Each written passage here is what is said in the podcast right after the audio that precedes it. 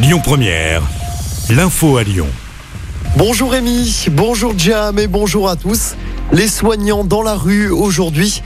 Deux rassemblements sont prévus cet après-midi à Lyon. Les soignants vont notamment dénoncer la dégradation des conditions de travail dans les hôpitaux publics. Un premier rassemblement se déroulera à partir de 14h devant le siège de la métropole de Lyon dans le troisième.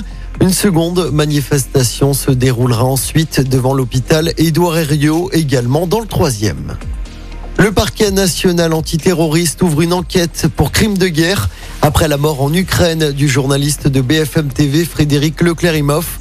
Le journaliste avait 32 ans.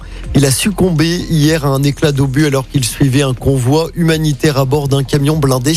Le président ukrainien Volodymyr Zelensky lui a rendu hommage dans une vidéo la nuit dernière. Il présente ses condoléances à la famille du journaliste. C'est un coup dur pour les commerçants de la rue Moncey à Lyon. Il n'y aura pas de report des travaux de réaménagement. Décision hier du tribunal administratif de Lyon. La justice avait été euh, saisie en référé par un collectif de commerçants qui craint des pertes de chiffre d'affaires. Mais selon la justice, il n'est pas prouvé que les commerces se trouvent en péril économique à cause des travaux menés par la métropole de Lyon. Les travaux qui vont débuter la semaine prochaine. Les commerçants seront donc privés de leur terrasse pendant l'été. Dans le reste de l'actualité locale, ce grave accident de la route hier après-midi à Chaponneau dans l'ouest lyonnais. Un jeune motard de 16 ans a percuté un bus TCL. L'adolescent a été transporté en urgence à l'hôpital Lyon-Sud. Les vidéos des caméras du bus devraient être exploitées pour déterminer les circonstances de l'accident. On termine avec du sport en basket. Les Lyonnes veulent prendre leur revanche ce soir en finale du championnat. Les filles de Lasvel affrontent Bourges lors de la deuxième manche. Dimanche soir, pour rappel, nos Lyonnaises avaient perdu 76 à 66.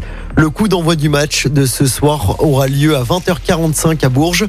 Je rappelle hein, que c'est la première équipe à trois victoires qui sera sacrée championne de France.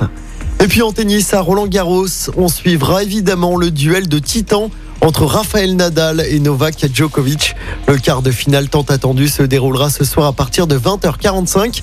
Le match sera accessible gratuitement sur Prime Video. Écoutez votre radio Lyon Première en direct sur l'application Lyon Première, lyonpremière.fr et bien sûr à Lyon sur 90.2 FM et en DAB+.